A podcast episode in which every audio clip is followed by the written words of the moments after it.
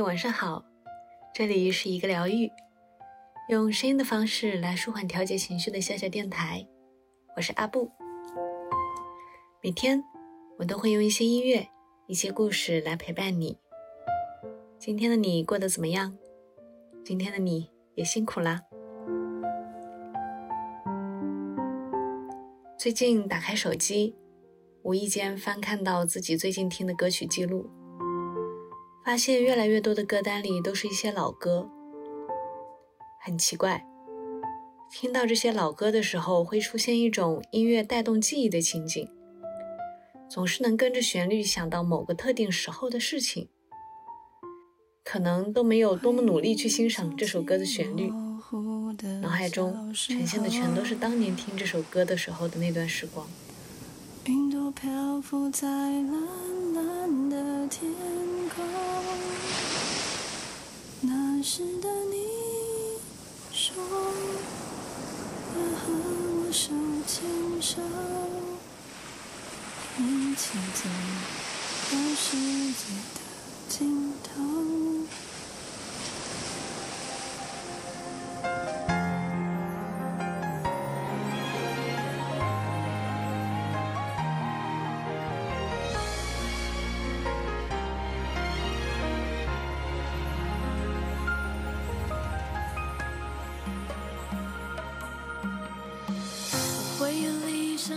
模糊的小时候，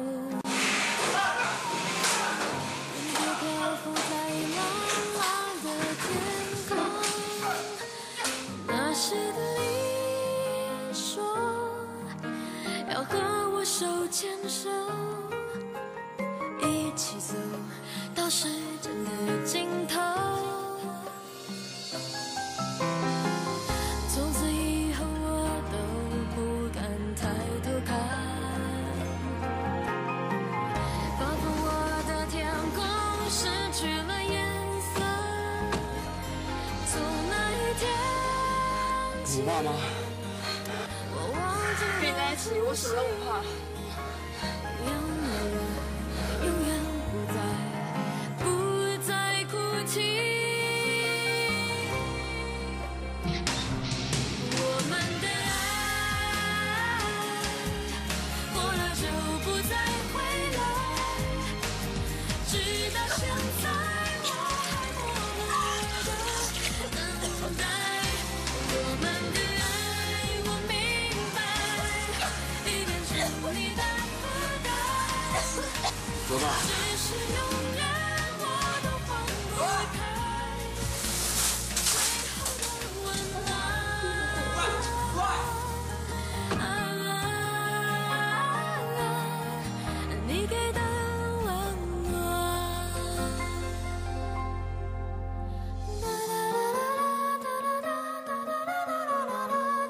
是谁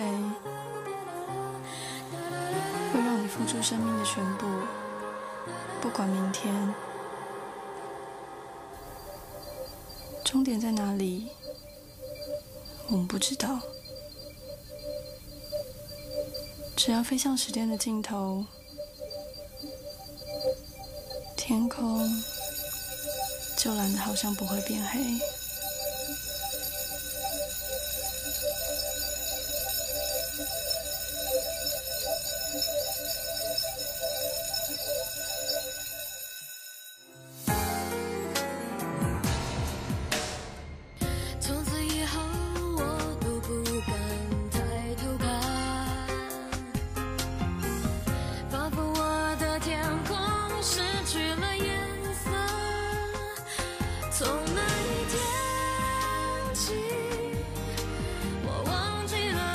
是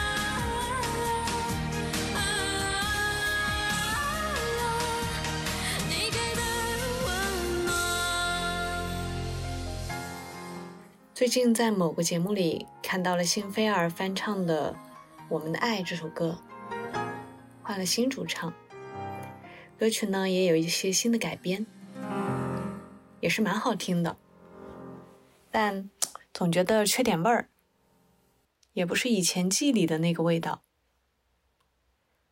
我不由得点开了原主唱的版本，他的声音一出来，还是会把我带到很久很久以前。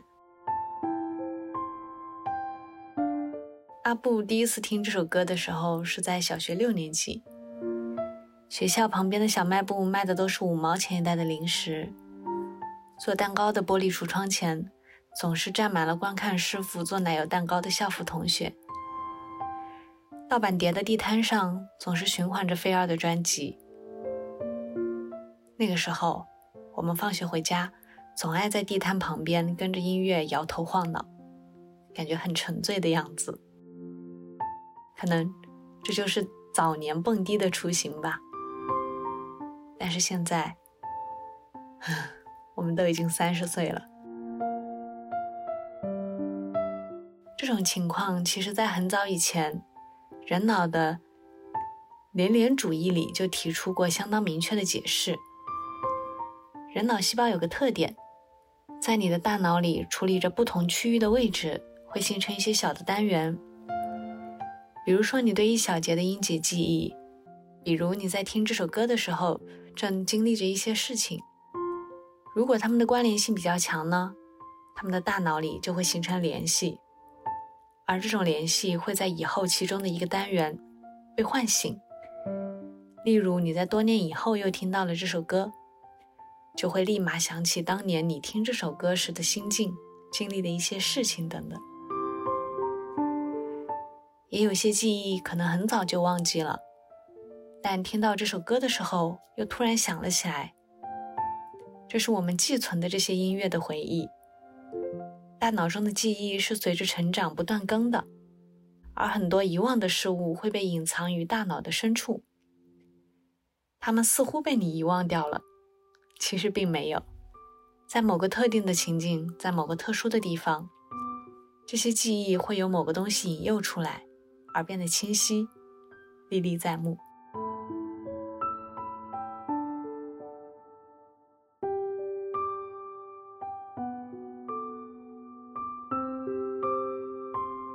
今天的读书时间，来点不一样的。有一种回忆，叫熟读并背诵全文，这是多少人当年的噩梦啊！今天，就让我们来回忆一下。这个熟悉的感觉。今天推荐的读物来自我们的初三课本，《从百草园到三味书屋》，是鲁迅于一九二六年写的一篇童年妙趣生活的回忆性散文，也被收入了著作《朝花夕拾》。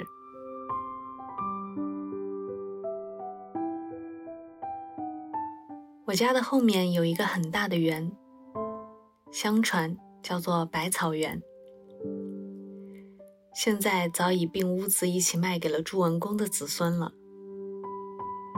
连那最末次的相见，也已经隔了七八年。其中似乎确凿只有一些野草，但那时却是我的乐园。不必说碧绿的菜畦。光滑的石井栏，高大的皂荚树，紫红的桑葚，也不必说鸣蝉在树叶里长吟，肥胖的黄蜂伏在菜花上，清洁的叫天子。突然从草间直窜向云霄里去了。但是周围的短短的泥墙根一带，就有无限的趣味。竹林在这里低唱，蟋蟀们在这里弹琴。翻开断砖来，有时会遇见蜈蚣，还有斑毛。倘若用手指按住它的脊梁，便会啪的一声，从后窍喷出一阵烟雾。何首乌藤和木莲藤缠络着，木莲有莲房一般的果实，何首乌有臃肿的根。有人说，何首乌根是有像人形的，吃了便可以成仙。我于是常常拔起它来，牵连不断地拔起来，也曾因此弄坏了泥墙，却从来没有见过有一块根像人样。如果不怕刺，还可以摘到覆盆子，像小珊瑚攒成的小球，又酸又甜，色味都比桑葚要好得远。长的草里是不去的。因为相传这个园里有一条很大的赤练蛇。长妈妈曾经给我讲过一个故事听。先前有一个读书人住在古庙里用功，晚间在院子里纳凉的时候，突然听到有人在叫他，答应着，四面看时，却见一个美女的脸露在墙头上，向他一笑，隐去了。他很高兴。但竟给那走来夜谈的老和尚识破了机关，说他脸上有些妖气，一定是遇见美女蛇了。这是人首蛇身的怪物，能换人命。倘一答应，夜间便要来这吃人的肉的。他自然吓得要死，而那老和尚却到五房，给他一个小盒子，说只要放在枕边，便可高枕而卧。他虽然照样办，却总是睡不着。当然睡不着的，到半夜，果然来了。沙沙沙，门外像是风雨声。他正抖作一团时，却听到“嚯”的一声，一道金光从枕边飞出，外面便什么声音都没有了。那金光也就飞回来。连在盒子里。后来呢，老和尚说这是飞蜈蚣，能吸蛇的脑髓，美女蛇就被他治死了。节末的教训是：倘若有陌生的声音叫你的名字，你万不可答应他。这故事使我觉得做人之险。夏夜乘凉，往往有些担心，不敢去看墙上。而且极想得到一盒老和尚那样的飞蜈蚣。走在百草园的草丛旁边时，也常常这样想。直到现在，总还没有得到，但也没有遇见过赤练蛇和美女蛇。叫我名字的陌生声音自然是常有的，然而都不是美女蛇。冬天的百草园比较无味，雪一下。可就两样了。拍雪人和塑雪罗汉需要人们鉴赏，这是荒原，人迹罕至，所以不相宜。只好来捕鸟，薄薄的雪是不行的，总需积雪掩盖地面一两天，鸟雀们久已无处觅食的时候才好。打开一块雪，露出地面。用一支短棒支起一面很大的竹筛来，下面撒些鼻骨，棒上系一条长绳，人远远地牵着，看鸟雀下来啄食。走在竹筛底下的时候，将绳子一拉，便罩住了。但所得的是麻雀居多，也有白颊的张飞鸟，性子很躁，养不过夜的。这是闰土的父亲所传授的方法，我却不大能用。明明见他们进去了，拉了绳，跑去一看，却什么都没有。费了半天力气，捉住的不过三四只。闰土的父亲是小半边天就能捕获几十只，装在插袋里，叫着撞着的。我曾经问他得失的缘由，他只静静地笑着：“你太性急，来不及等他走到中间去。”我不知道为什么家里的人要将我送进叔叔里去了，而且还是全城中成为最严厉的叔叔。也许是因为把何首乌毁了泥墙吧，也许是因为将砖头抛到了贱婢的娘家去了吧，也许是因为站在石井栏上跳下来了吧，都无从知道。总而言之，我将不能常到百草园了。再见，我的蟋蟀们。再见，我的覆盆子和木莲们。出门向东，不上半里，走过一道石桥，便是我的先生的家了。从一扇黑油的竹门进去，第三间是书房，中间挂着一块匾道：“三味书屋”。匾下面是一幅画，画着一只很肥大的梅花鹿伏在古树下，没有空字牌位，我们便对着那匾和鹿行礼。第一次算拜孔子，第二次算拜先生。第二次行礼时，先生便和蔼的在一旁搭理。他是一个高而瘦的老人，须发都花白了，还戴着大眼镜。我对他很恭敬，因为我早听到他是本城中极方正、质朴、博学的人。不知从哪里听来的，东方朔也很渊博。他认识一种虫，名曰怪哉，冤气所化，用酒一浇就消逝了。我很想详细的知道这故事。但阿长是不知道的，毕竟他不渊博。现在得到机会了，可以问先生：“先生，怪在这虫是怎么一回事儿？”我上了生疏，将要退下来的时候，赶忙问：“不知道。”他似乎很不高兴，脸上还有怒色了。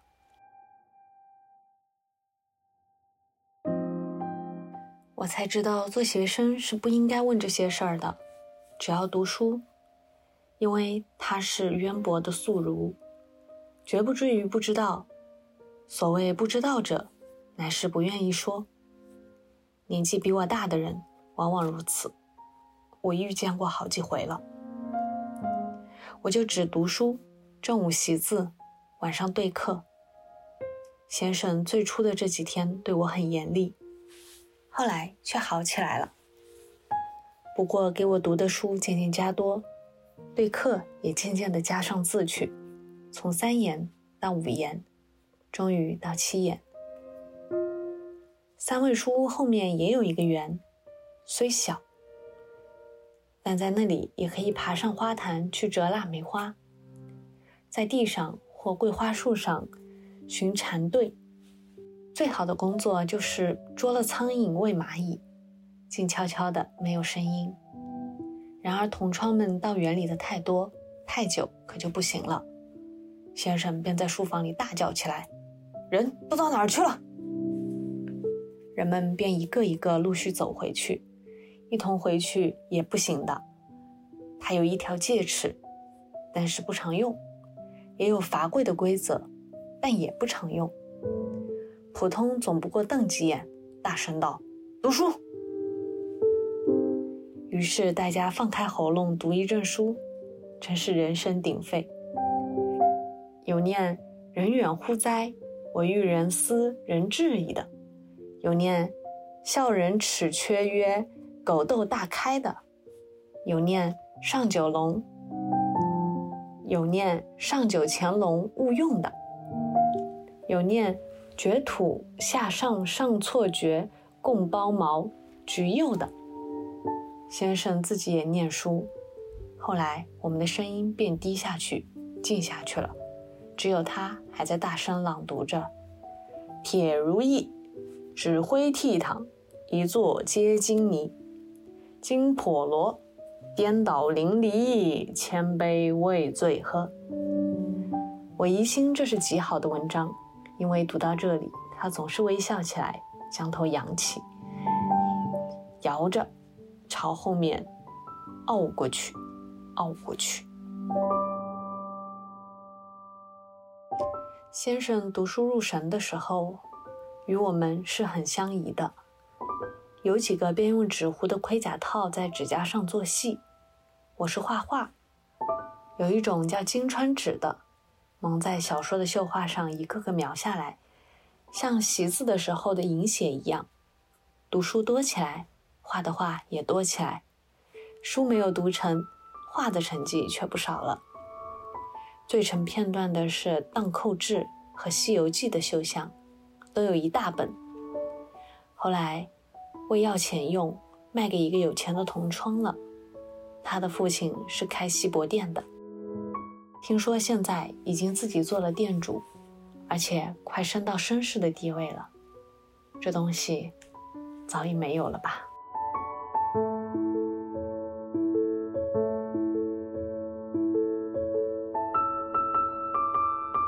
那一段你记忆里的时光，就静静地躺在那儿。彩色的回忆，藏进了时间里。那段时间就像一个飞机场。成年后，飞久了，回去加加油，继续前行。虽然前路漫漫，一去不返，但少年可以快马扬帆不转弯。翻过万山，去看一片海的盛大、灿烂和哗然。有一种力量。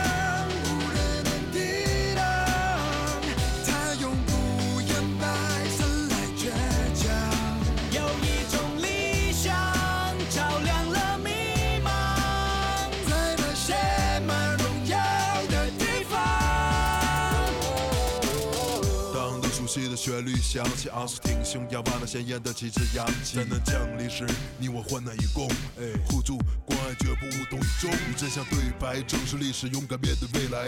期盼的英雄们平安的归来，从不妥协，那个尊严不容侵犯，永不让步。